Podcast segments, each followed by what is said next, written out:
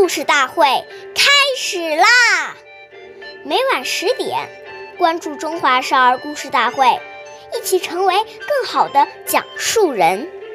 日月易流逝，故事永流传，弘扬中华瑰宝，传承红色基因。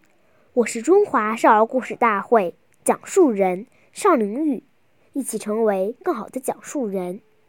今天我给大家讲的故事是《故事大会红色经典故事》第十一集《老哥俩野地露宿》。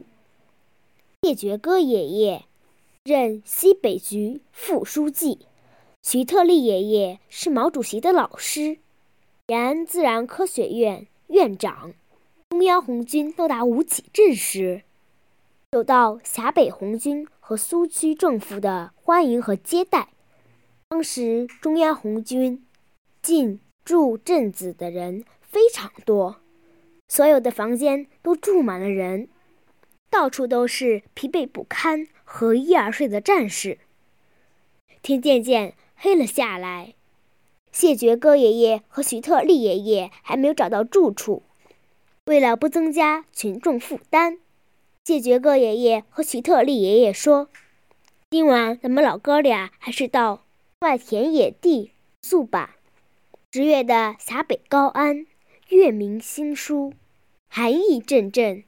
魏老战士在苏区政府门外的露天麦地里和衣睡了一觉。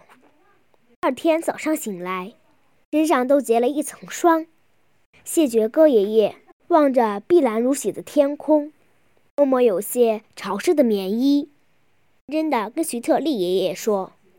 我刚才想出了一首诗，他一字一顿地念道：“露天麦地覆棉上，铁杖未装系马缰。